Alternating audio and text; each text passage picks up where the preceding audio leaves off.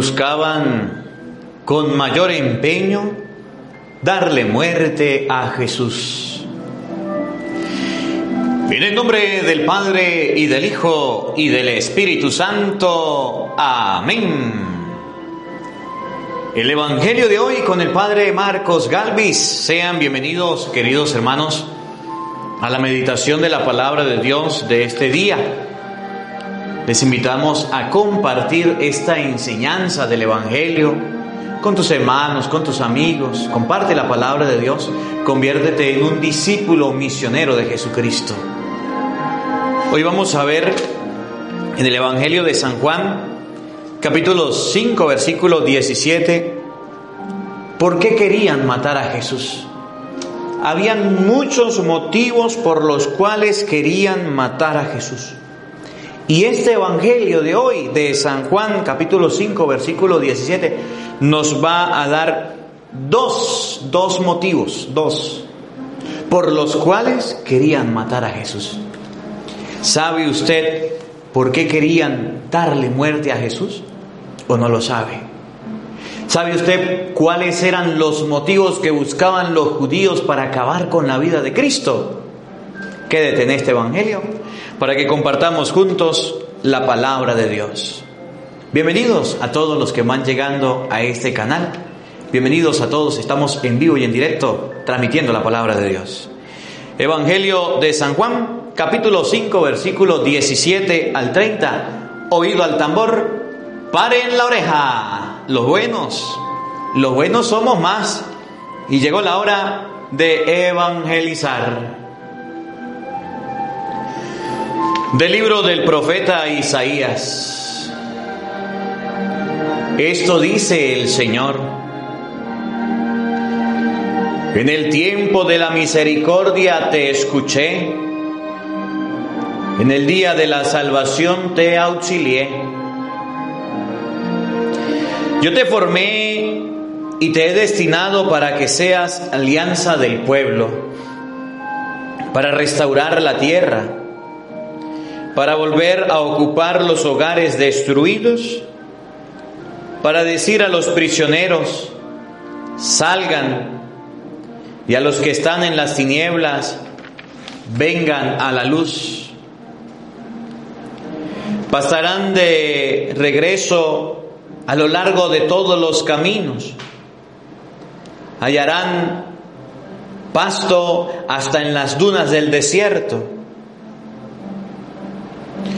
no sufrirán hambre ni sed, no los afligirá el sol ni el calor, porque el que tiene piedad de ellos los conducirá a los manantiales. Convertiré en caminos todas las montañas y podrán, pondrán terramplén a mis calzados. Miren, estos vienen de lejos, aquellos del norte y del poniente, y aquellos otros de la tierra de Senim. Griten de alegría cielos, regocíjate tierra, rompan a cantar montañas, porque el Señor consuela a su pueblo y tiene misericordia de los desamparados. Sión había dicho, el Señor me ha abandonado. El Señor me tiene en el olvido. ¿Puede acaso una madre olvidarse de su criatura hasta dejar de enternecerse por el hijo de sus entrañas? Aunque hubiera una madre que se olvidara, yo nunca me olvidaré de ti, dice el Señor Todopoderoso. Palabra de Dios. Te alabamos, Señor. El Señor es compasivo y misericordioso. Todos. El Señor es compasivo y misericordioso. El Señor es compasivo y misericordioso, lento para enojarse y generoso para perdonar. Bueno es el Señor para con todos y su amor se extiende a todas sus criaturas. Todos. El Señor es compasivo y misericordioso. El Señor es fiel a sus palabras y bondadoso en todas sus acciones. Da su apoyo el Señor al que tropieza y al agobiado alivia. Todos. El Señor es compasivo y misericordioso.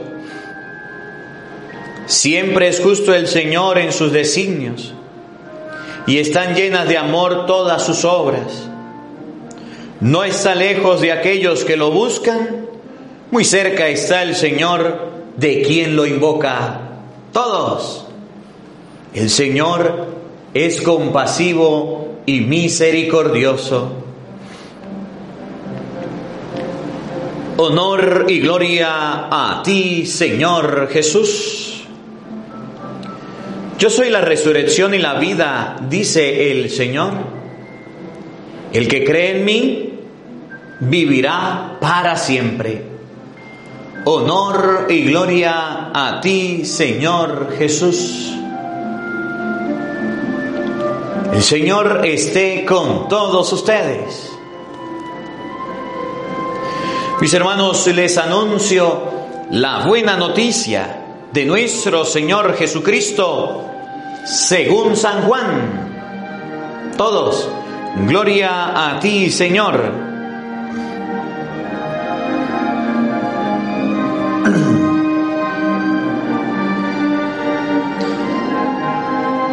En aquel tiempo Jesús dijo a los judíos que lo perseguían por hacer curaciones en sábado. Mi Padre trabaja siempre y yo también trabajo. Por eso los judíos buscaban con mayor empeño darle muerte ya que no solo violaba el sábado, sino que llamaba Padre suyo a Dios, igualándose así con Dios. Entonces Jesús les habló en estos términos. Yo les aseguro, el Hijo no puede hacer nada por su cuenta y solo hace lo que ve hacer al Padre. Lo que hace el Padre también lo hace el Hijo. El Padre ama al Hijo y le manifiesta todo lo que hace. Le manifestará obras todavía mayores que estas para asombro de ustedes. Así como el Padre resucita a los muertos y les da vida, así también el Hijo da la vida a quien Él quiera dársela. El Padre no juzga a nadie, porque todo juicio se lo ha dado al Hijo, para que todos honren al Hijo como honra el Padre. El que no honra al Hijo tampoco honra al Padre. Yo les aseguro que quien escucha mi palabra y cree en el que me envió, tiene vida eterna y no será condenado en el juicio, porque ya pasó de la muerte a la vida. Les aseguro que viene la hora y ya está aquí, en que los muertos oirán la voz del Hijo de Dios, y los que hayan oído vivirán. Pues así como el Padre tiene la vida en sí mismo, también le ha dado al Hijo tener la vida en sí mismo y le ha dado el poder de juzgar porque es el Hijo del Hombre. No se asombre de esto, porque viene la hora en que todos los que yacen en la tumba oirán mi voz y resucitarán los que hicieron el bien para la vida, los que hicieron el mal para la condenación. Yo nada puedo hacer por mí mismo. Según lo que oigo, juzgo. Y mi juicio es justo. Porque no busco mi voluntad, sino la voluntad del que me envió.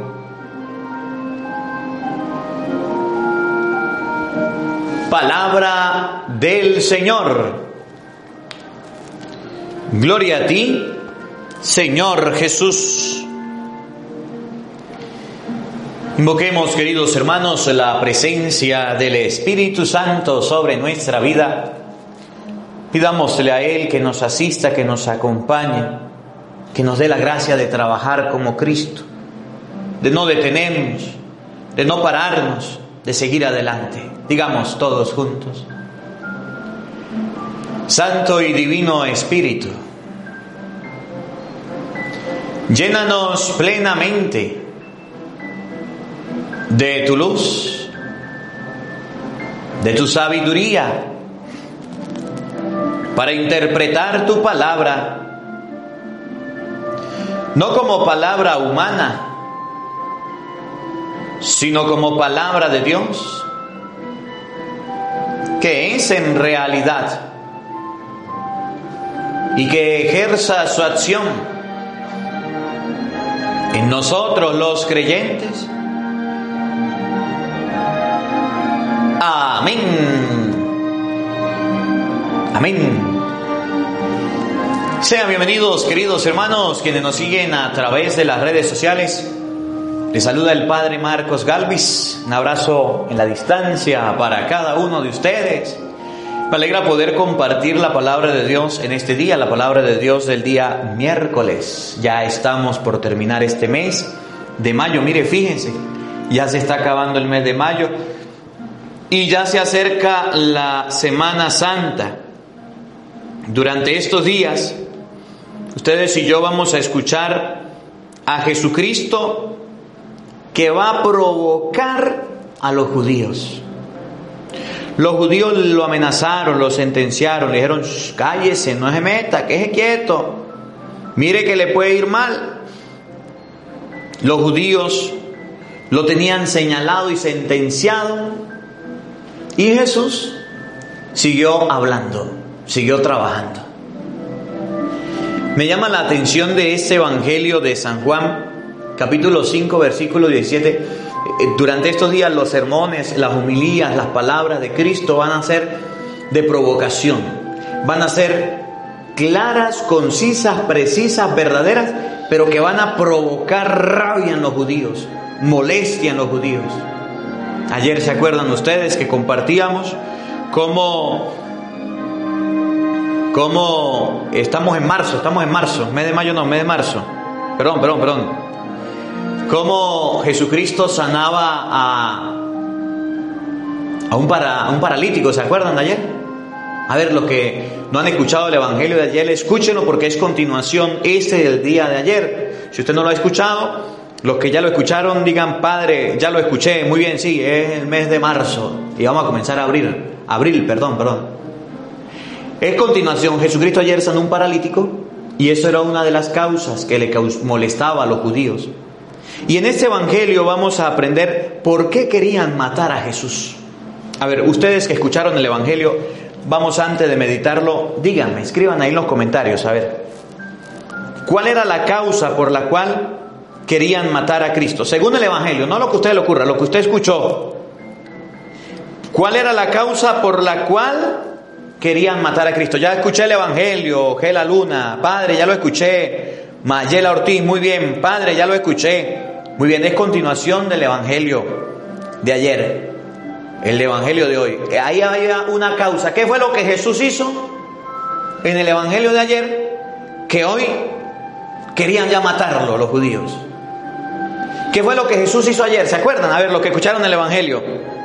Eso, ahí está. Cruz.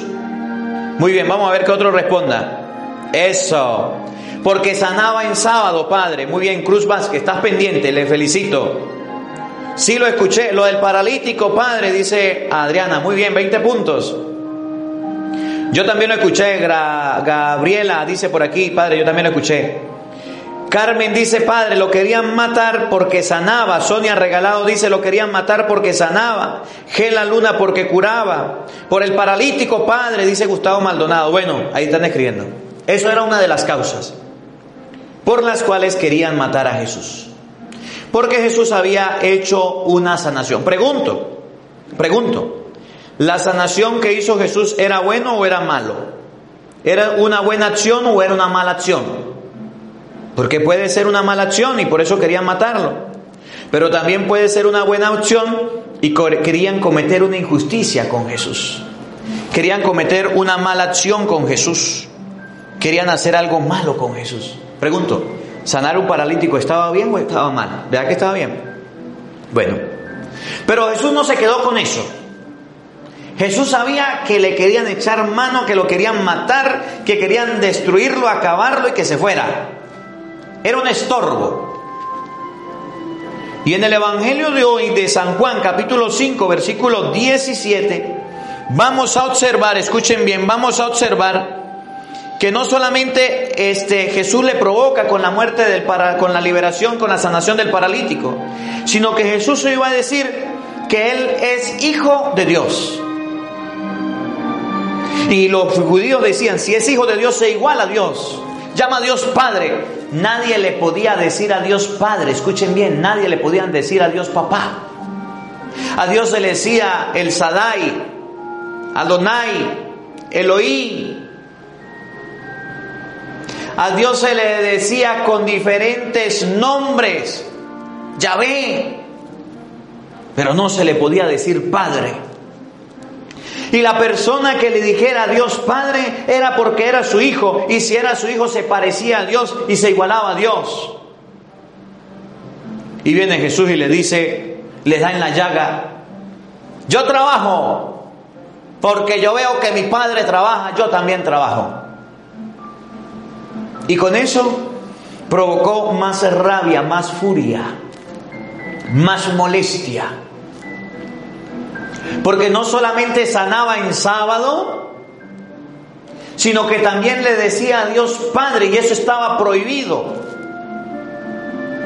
Entonces vemos en el Evangelio de hoy que Jesús no le tenía miedo, que a Jesús no le asustaba las palabras de los demás, que Jesús no le tenía miedo al que dirán, que Jesús colocaba los pies sobre la tierra, los pantalones en el puesto y decía, al paralítico, levántate, toma tu camilla y vete a tu casa. Era sábado, no le importó. Fue a la sinagoga, encontró a una persona enferma que necesitaba la ayuda, no lo dejó para después. De una vez fue y hizo lo que tenía que hacer. Empezó a predicar y a hablar y se encontró que estaban los judíos, los fariseos, los saduceos, los enemigos que estaban a punto de matarlo. Y dijo, mi padre trabaja y yo lo veo trabajar, entonces yo también trabajo. Ese es mi padre. Y esos eran dos motivos por los cuales le querían quitar la vida a Jesús. Aparte de la, resurrección de Lázaro, hay varios motivos. Durante estos días vamos a escuchar. Aparte de que la gente lo seguía, lo querían matar por envidia, eran varios. En este Evangelio se mencionan dos. Me llama poderosamente la atención de este Evangelio que Jesús no les tenía miedo, que Jesús no se callaba, que Jesús se iba a predicarles, a hablarles, a evangelizarles cosa contraria a nosotros. Nosotros sí tenemos miedo. Nosotros sí tenemos sustos. Nosotros sí tenemos pánico. Nosotros nos tiemblan los pies y las manos y la boca y nos tiemblan hasta los pantalones, nos tiembla todo y no hablamos de Cristo. Yo no sé si ustedes conocen algún miedoso, pero yo conozco varios. Yo conozco varios miedosos que no predican a Cristo porque les da miedo, porque les da vergüenza, porque les da pena. Que no predican a Cristo porque sienten que los van a matar, que los van a acabar, sienten que les van a hacer algo. ¿Usted conoce alguno? ¿Conoce alguno de esos miedosos? que le da pánico, susto, miedo. ¿Conoce? Yo conozco varios. Conozco varios que están bien asustados, que están bien llenos de miedo, llenos de pánico. Irma, que el Señor le bendiga, gracias por su granito de arena, el Señor le recompense por sus estrellas. Muchísimas gracias a los que están en Facebook, colocan su granito de arena. Yo conozco muchos. Miren, hay veces que me toca predicar la palabra de Dios. Actualmente estoy trabajando en Santa Rosa de Barinas. Y, el miedo, el miedo se le ve a la gente en los ojos y se le ve a la gente en todos lados. El miedo, el miedo es una cosa seria. Terminada la humilía, terminada la misa, a veces me toca predicar fuerte y, les he predicado y, y, predico cuando hay pecados y cuando hay vicio y cuando hay situaciones, las predico y las denuncio. Y cuando hay injusticia la predico. Y he terminado de predicar y cuando termino de predicar se acerca la gente y me dice, ay padre, venga para decirle algo, padrecito, padrecito. Yo más o menos sé para dónde va. ¿Qué pasó? Ay padre, no hable de eso. No es que si usted se pone a hablar de eso, la gente le va a agarrar rabia. La gente se va a poner brava. Se va a ir de la iglesia, padre. Y es lo que es cristiano o es cristiana esa persona. Pero con un miedo, ay padrecito, deje de estar diciendo eso. Mejor quédese callado. Deje que hagan lo que quieran. Total, usted se va a enfermar. No haga eso. No es que después arremeten en contra de usted. Los cristianos tenemos mucho miedo. Los que van a la misa también. Miren, es un pánico terrible. Es un susto tremendo. Les coloco un ejemplo. Y les voy a hacer una pregunta. Les voy a hacer una pregunta. A ver, y voy a agarrar el celular para que para leer los comentarios. Oigan, cuando usted comparte el evangelio, escuchen la pregunta. Algunos de los que están escuchando el evangelio en vivo, estamos en vivo, cuando usted ha compartido el Evangelio, ¿no le han insultado? Dígame, dígame, ¿no le han insultado? Y si le han insultado, si no es mala palabra, escriban en los comentarios qué insulto le han dicho. ¿Qué cosa le han dicho a usted de insulto que le haya causado miedo? O que la gente quiere infundirle miedo. A Jesús cogieron piedras para matarlo. A Jesús lo empujaron por allá. ¿A ti qué te han dicho por predicar? por compartir el Evangelio, por llevar la palabra, por rezar el Santo Rosario, por invitar a la oración, por invitar a la misa. ¿Qué te han dicho? ¿Te han insultado? ¿O no? A mí como sacerdote me ha pasado muchas veces. Y uno como que ya se acostumbra. Y uno dice, ah, otra vez. Otra vez. Vamos a colocarlos en los comentarios. Saludamos por aquí a la familia Tinajero. Saludos, Padre Marco Galo y bendiciones. Jesús lo quieren matar porque acusaba de blasfemia, porque unos creían que era el Hijo de Dios. Gracias por su granito de arena, familia Tinajero, el Señor le recompense. José Luis Rodríguez, que el Señor le bendiga, gracias por su granito de arena. Dice María Celis Alcedo, sí, Padre, y bastante. Sí, Padre, hasta mi, mi esposa y mis hijos ya pasé la prueba. Sí, Padre, cuando publico, publica la imagen de la Virgen María, dice Rodríguez. A mí me han dicho, dice Fanny Picado, pero ¿qué le dicen? Padre, a mí me echaron de un coro por no querer cantar cantos protestantes. Alonso Aguirre. Lo sacaron corriendo del coro. En los coros se están metiendo la música protestante. Y muchos católicos y culas, ¡ay, que canten! ¡Qué bonito se siente! No, señor. Los protestantes me insultan, dice Rodríguez Mirandas.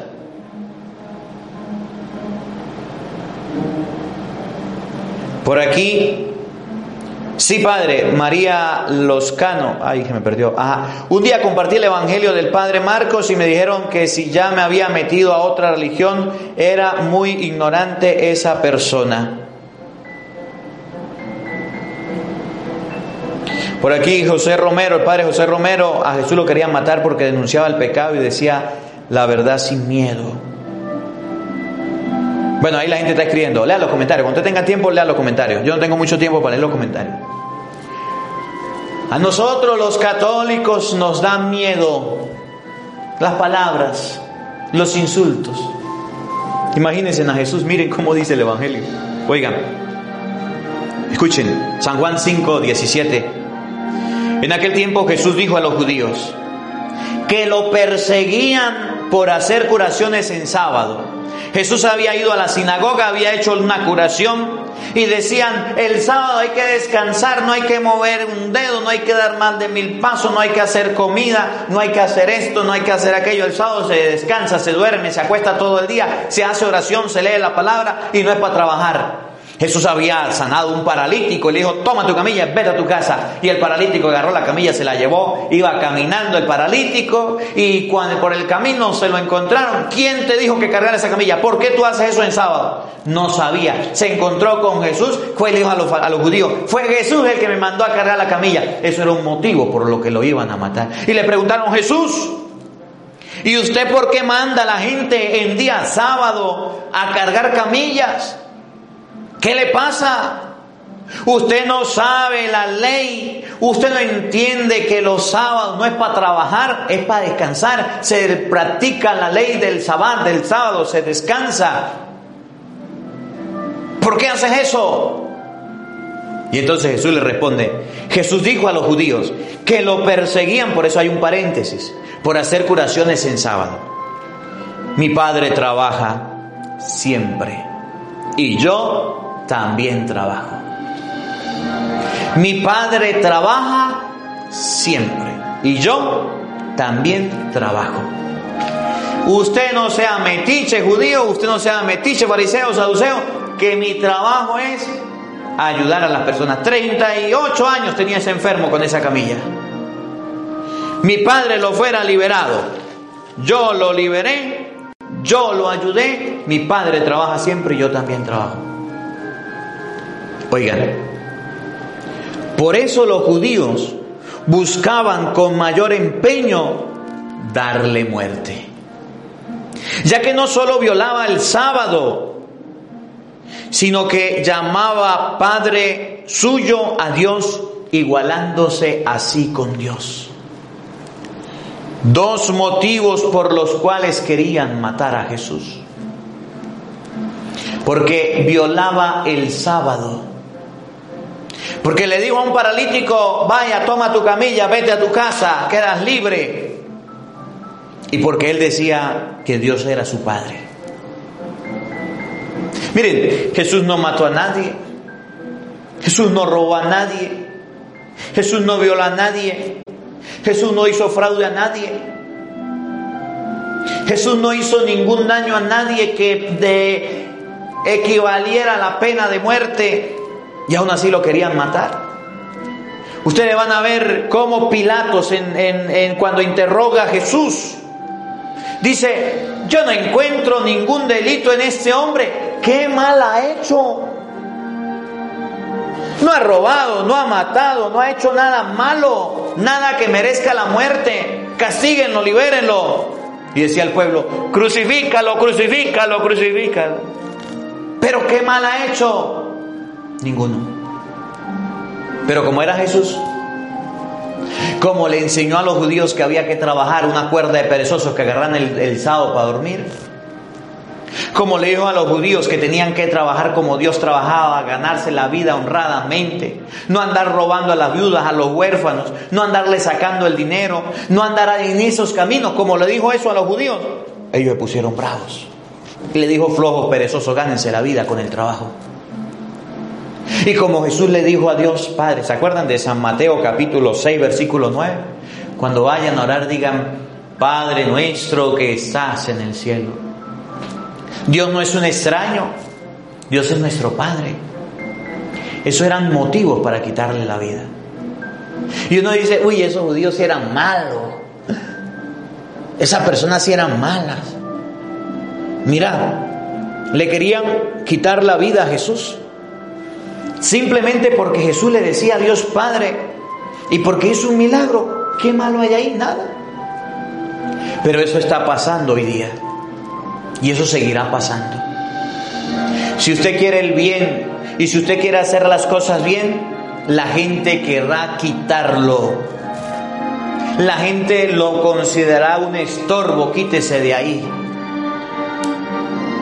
Las personas que se dedican a hacer el bien, escuche bien, son un estorbo.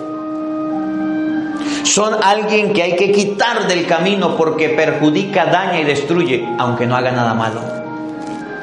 Y les dije al inicio y se lo vuelvo a repetir.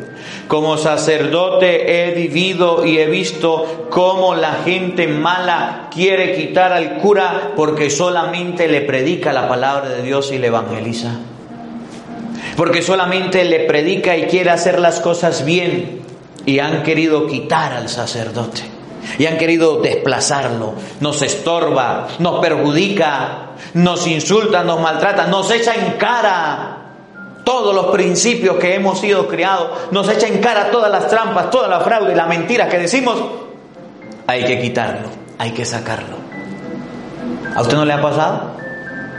Si usted es un buen trabajador, honesto, responsable y puntual, y llega a su trabajo, hace su deber y llega puntualmente, el flojo, el perezoso lo va a acusar, lo va a señalar y le va a decir, usted llega siempre temprano y entonces el jefe mira que usted es puntual y nos echa a nosotros encima al jefe porque llega puntual. Eso estorba.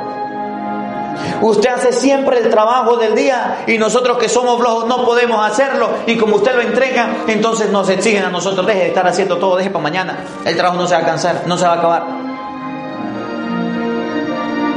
A mí me lo han dicho, padre, ¿qué se mete usted ahí? No se meta ahí. ¿Para qué denuncia a los licoreros? ¿Para qué denuncia a los borrachos?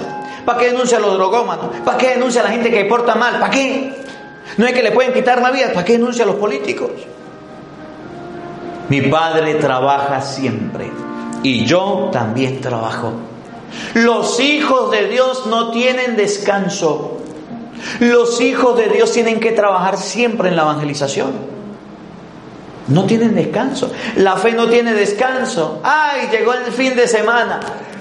Ay, voy a dormir. La fe, descanse. Fin de semana voy a dejar de escuchar el Evangelio.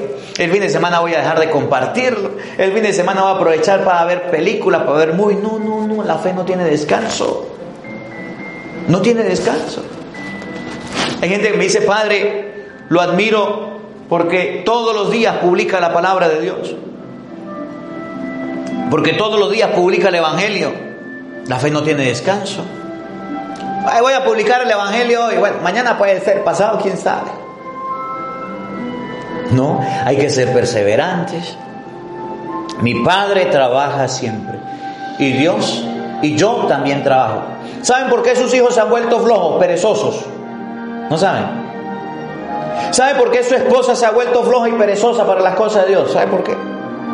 ¿O sabe por qué su esposo se ha vuelto más flojo de lo acostumbrado para las cosas de Dios? Porque usted le dio vacaciones a la fe. Porque usted no siguió trabajando. Porque usted creyó que ya el niño hizo la primera comunión y ya era todo lo que tenía que hacer. El niño ya hizo la confirmación y ya era todo lo que tenía que hacer.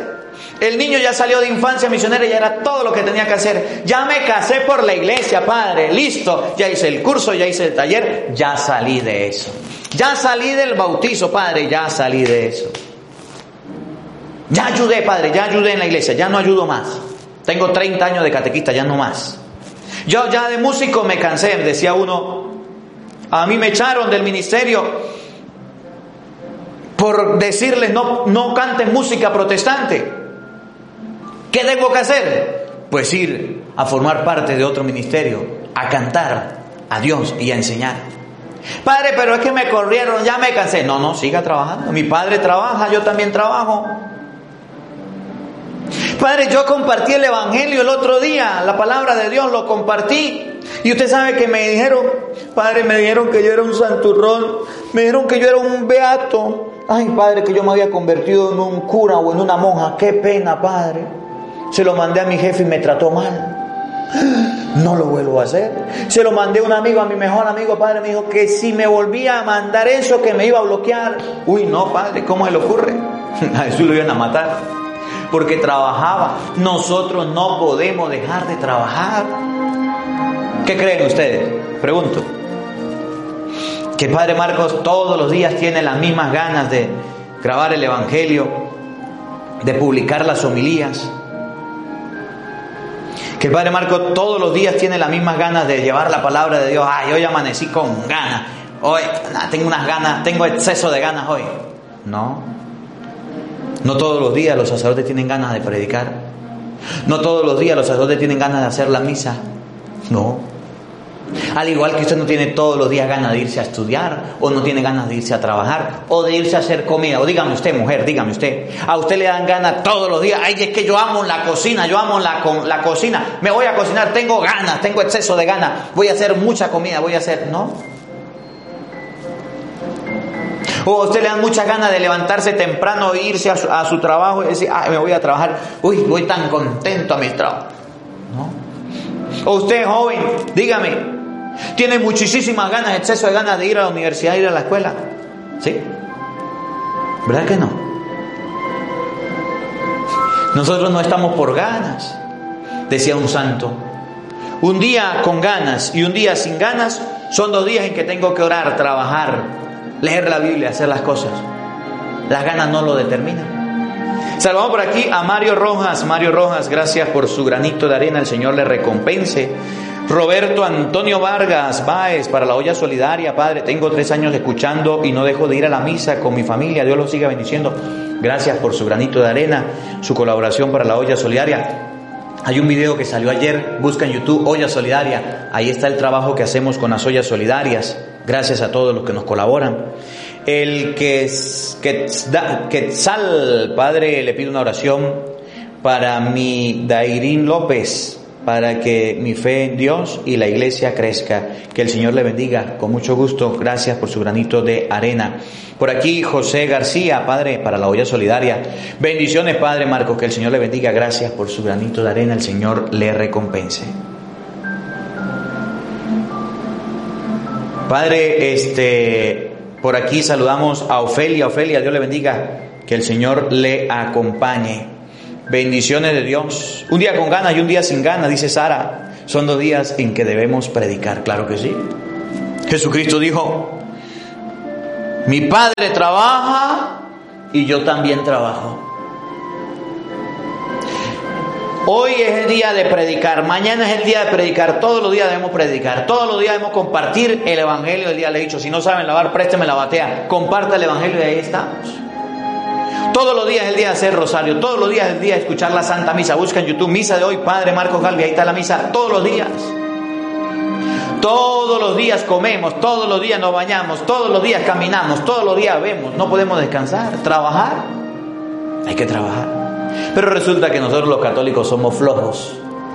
Y nos achantamos y nos quedamos detrás, detrás, detrás del que dirán detrás de tantas cosas.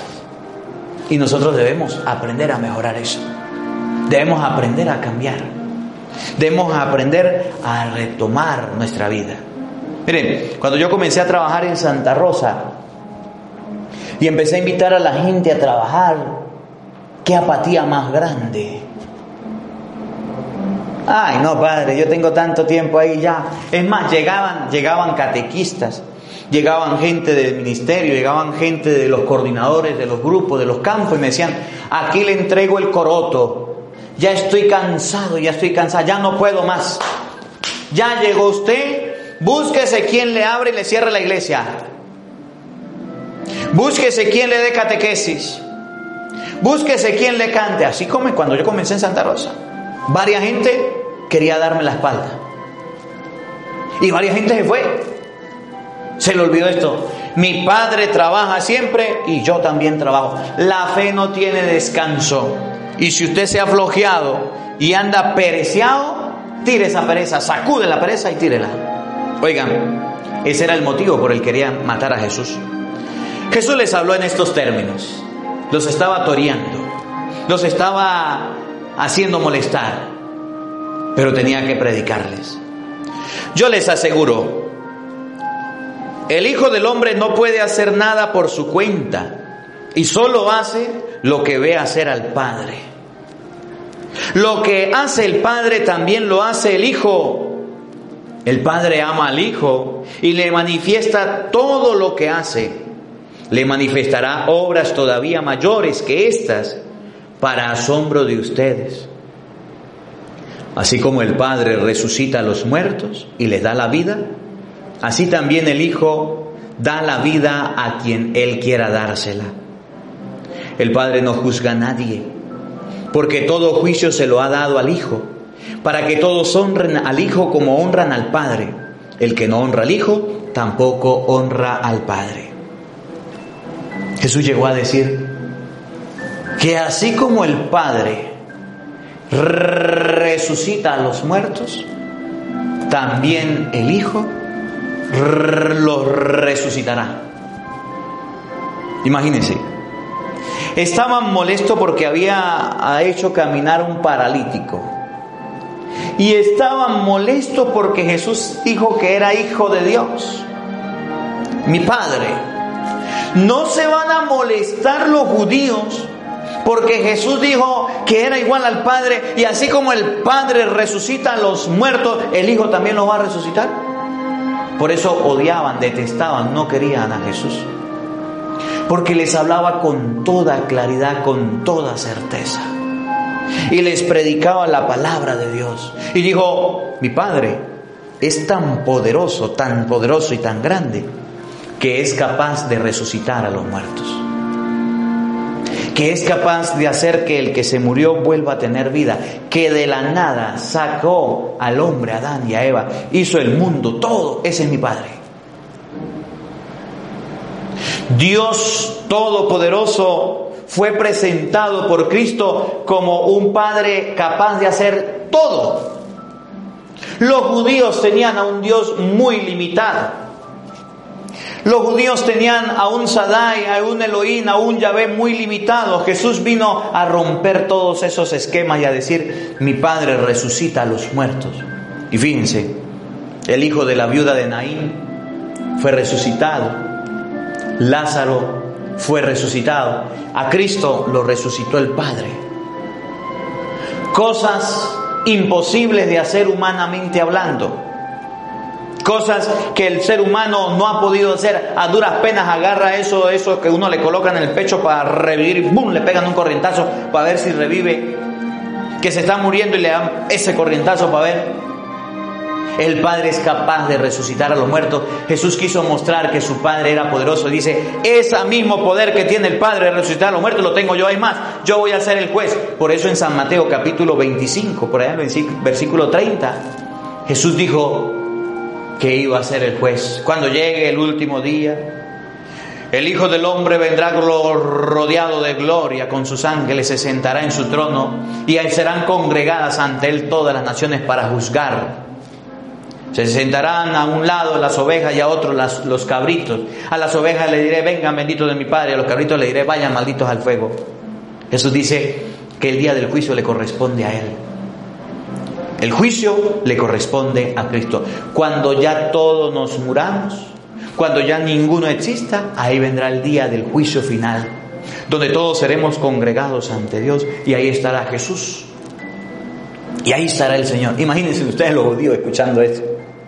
Que Jesús le dijera que era igual al Padre. Que Jesús le dijera que el Padre hacía todas las obras hasta el punto de resucitar un muerto. Y que Él también lo podía hacer, que Dios le había dado ese poder. Mucha la rabia que le tenía, mucha la molestia, pero eso era verdad. Jesús dijo, yo soy el camino, la verdad y la vida, Juan 14, 6. Nadie va al Padre si no es por mí. Y eso le molestaba, eso les enfurecía. Pero Jesús dijo, mi padre trabaja y yo también tengo que trabajar. No andaba dándole explicaciones a la gente, no andaba teniéndoles miedo. Jesús quiere darle vida, resurrección a los muertos, hoy día también a través de su palabra. Los que escuchen mi voz en el sepulcro se levantarán. ¿Cuántos muertos hay? Esposos muertos en fe. Antes iban a misa, ya no van. Hijos muertos en fe, de niños fueron monaguillos, ya no. Esposas muertas en fe, que ya no participan de las cosas de Dios. Movimiento de apostolado muerto necesitan tener vida. Llamen a Cristo, invoquen a Cristo, lean la palabra de Cristo que le debía. Y ni siquiera eso hacemos, porque no estamos trabajando. Porque no creemos que Dios es nuestro Padre. Miren, me llama la atención mucho el pasaje de Ezequiel, capítulo 37, me gusta mucho. Me gusta mucho Ezequiel capítulo 37 porque Ezequiel fue llevado a un valle donde había muchos huesos. Y en ese valle donde había muchos huesos, Dios le dijo, ¿podrán revivir todos esos huesos? Dijo Ezequiel, yo no sé, tú lo sabes, Yahvé. Y le dijo, miren, le voy a leer un poquito, Ezequiel 37, Yahvé puso, versículo 1, su mano sobre mí y por su espíritu me sacó y me colocó en medio de la vega que estaba llena de huesos. Me hizo pasar por entre ellos en todas las direcciones. Los huesos eran numerosos y cubrían la superficie de la vega y estaban completamente secos. Me dijo, hijo de hombre, ¿podrán vivir estos huesos? Yo le dije, Señor Yahvé, tú lo sabes. Entonces me dijo, profetiza sobre esos huesos y diles, huesos secos, escuchen la palabra de Yahvé. Esto dice el Señor Yahvé a estos huesos. Voy a infundir en ustedes un espíritu que ah, los hará vivir. Los cubriré de nervios, hará crecer la carne en ustedes, los cubriré de piel. Les infundiré mi espíritu y vivirán. Y sabéis que yo soy Yahvé y profeticé como se me había ordenado. Y mientras yo profetizaba se produjo un ruido.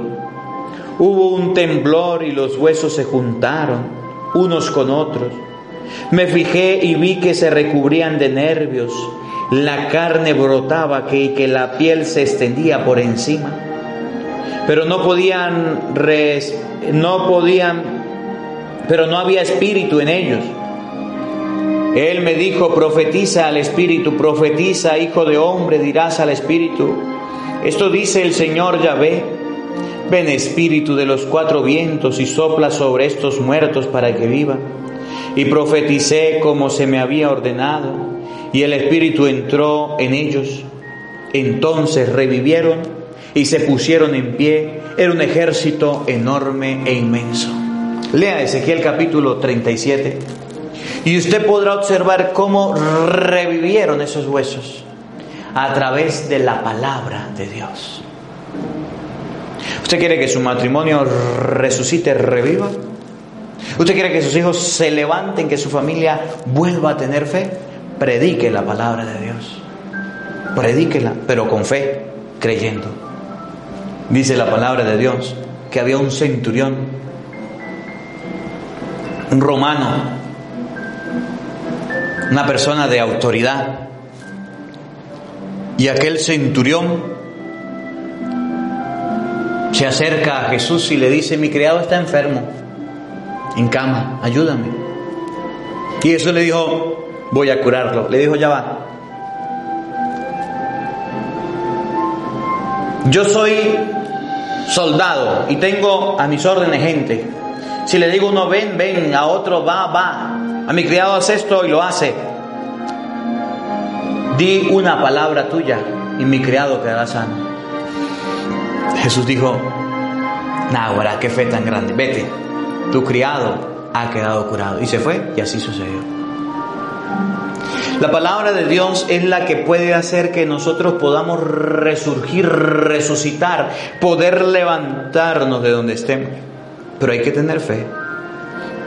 Si usted le predica, le habla a sus hijos con palabra de Dios, le coloca el Evangelio, llegará un día en que su hijo le volverá a acompañar a la misa.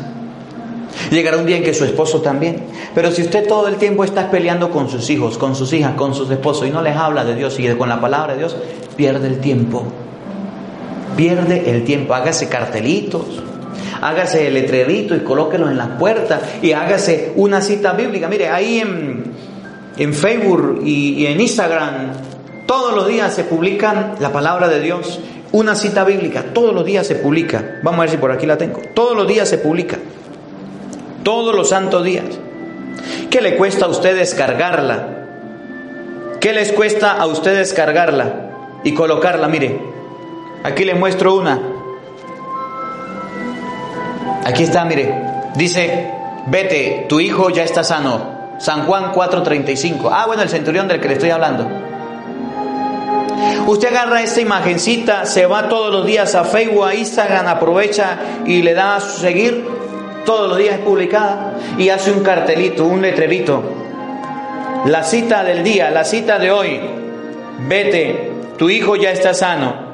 San Juan 4, 43.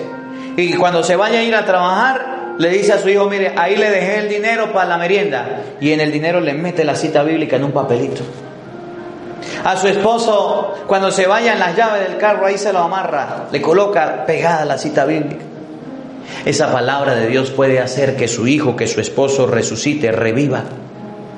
Pero nosotros somos tan flojos que ni, ni la Biblia leemos. Dice Jesús, mi Padre hace resucitar a los muertos, yo también lo hago. Y Ezequiel capítulo 37 nos muestra cómo revivieron los huesos secos a través de la palabra de Dios.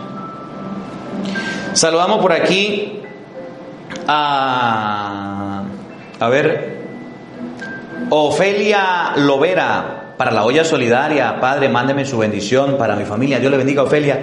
Gracias por su granito de arena. Saludamos por aquí a Juan Cejas. Juan, gracias por su aporte generoso, su granito de arena. Que el Señor le bendiga. Dios lo bendiga este servicio a la iglesia católica. Miguel Montilla nos escribe por aquí el padre Miguel Montilla. Ah, padre, gracias, gracias por acompañarnos. Daisy Quesada, que el Señor le bendiga. Gracias por su granito de arena. Dios lo bendiga, padre. Cartelitos católicos, sí, sí, sí, lo podemos hacer. Eva mmm, Vince, usted quiere que su familia se restaure, que en vez de estar mandándole tonterías, mensajes, que fulano de tal, y que un mensaje de amor y que un poema, hágale un cartelito católico, búsquelo ahí, mire, usted busca en Facebook y busca en Instagram y todos los días ahí colocamos los cartelitos, las citas bíblicas, es más, colocamos como cinco imágenes, tómese una de esas y colóquela, colóquela ahí. Padre, un saludo para la gente de Chalchihuites, Zacatecas, México. Próximo mes, el próximo mes cumplo un año de escucharlo. Evangelio del Día por la radio, la primera 88.5 FM, José Salas. Y bueno, a los hermanos allá de Zacatecas y a los hermanos de la radio, eh, la primera 88.5 FM, que Dios les bendiga a todos los que comparten la palabra de Dios por la radio. Saludos desde Argentina, Marcela, Marcela, que el Dios le bendiga, que Dios le acompañe. Hoy la palabra de Dios nos invita a todos a trabajar. Vamos a trabajar, vamos a trabajar, vamos a trabajar. Y a trabajar significa mirar que mucha gente necesita de Dios, que mucha gente se está muriendo, se está ahogando, que mucha gente está agonizando en la fe y nosotros no estamos haciendo nada. Las iglesias se están quedando vacías, los templos se están vaciando. Antes iba mucha gente a la misa, mucha, mucha. Hoy día van muy poquitos. ¿Y nosotros? Ay, la iglesia está acabando. Ay, ¿qué estará pasando? Ay, es que el cura que tenemos no ayuda. Ay, es que el padrecito que nos mandaron, ay, no, padre, no tiene ánimo, no tiene ni abuela, no tiene chispa, no tiene nada. ¿Y tú qué estás haciendo? ¿Estás trabajando? ¿Estás evangelizando? ¿Estás motivando a la gente? ¿O no lo estás haciendo? Que esta palabra nos ayude a entender que debemos trabajar siempre y buscar que la gente vuelva a la vida, vuelva a tener vida, que vuelva a levantarse, que vuelva a seguir adelante. Una familia de Dios, una familia cristiana. Antes se rezaba, ya no se reza. Voy a empezar a rezar, voy a levantarme, voy a comenzar desde hoy. Así me critiquen, así me señalan, así me quieran callar, así me quieran quitar la vida, no me interesa. Voy a trabajar para que la gente tenga vida. Y no lo haga si no es con la palabra de Dios. Que como dice Hebreo capítulo 4, versículo 12, es viva y eficaz, más penetrante que espada de doble filo. Va allá, a la médula, al centro de los huesos. Que la palabra de Dios habite en nuestros corazones. Amén.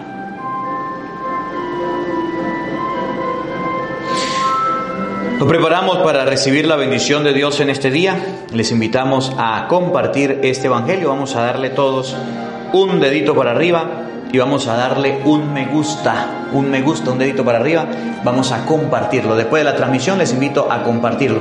Los que no han visto el video de Olla Solidaria, vamos a buscar Olla Solidaria Padre Marco Calvi. Bueno, ya mañana vamos a tener un video con el Padre Luis Toro. Hoy tuvimos un compartir para que ustedes puedan ver un poquito del trabajo que está haciendo el Padre aquí en Venezuela. El Señor esté con todos ustedes. Y la bendición de Dios Todopoderoso, Padre, Hijo y Espíritu Santo, descienda sobre ustedes y les acompañe siempre. Amén. Dios les bendiga, Dios les acompañe. Les habló el Padre Marcos Galvis desde Venezuela. Un feliz día para todos. Los queremos mucho. Nos vemos mañana, Dios mediante. A la misma hora, por el mismo canal. No falten, los esperamos. Y pónganse a trabajar. Hay muchos muertos que Dios quiere que tengan vida. Préstale las manos a Dios. Préstale tu inteligencia. Préstale tu vida para que la palabra de Dios sea propagada. Hasta mañana.